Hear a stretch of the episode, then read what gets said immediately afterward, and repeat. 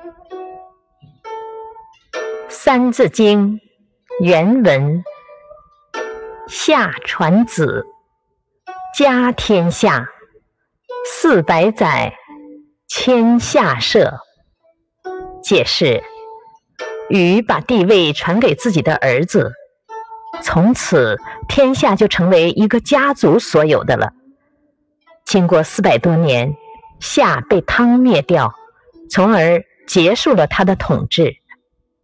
启示：从禹把帝位传给儿子启之后，一个家族统治国家的历史持续了几千年，一直到辛亥革命推翻了最后一位满皇帝，家天下的统治才最后真正结束了。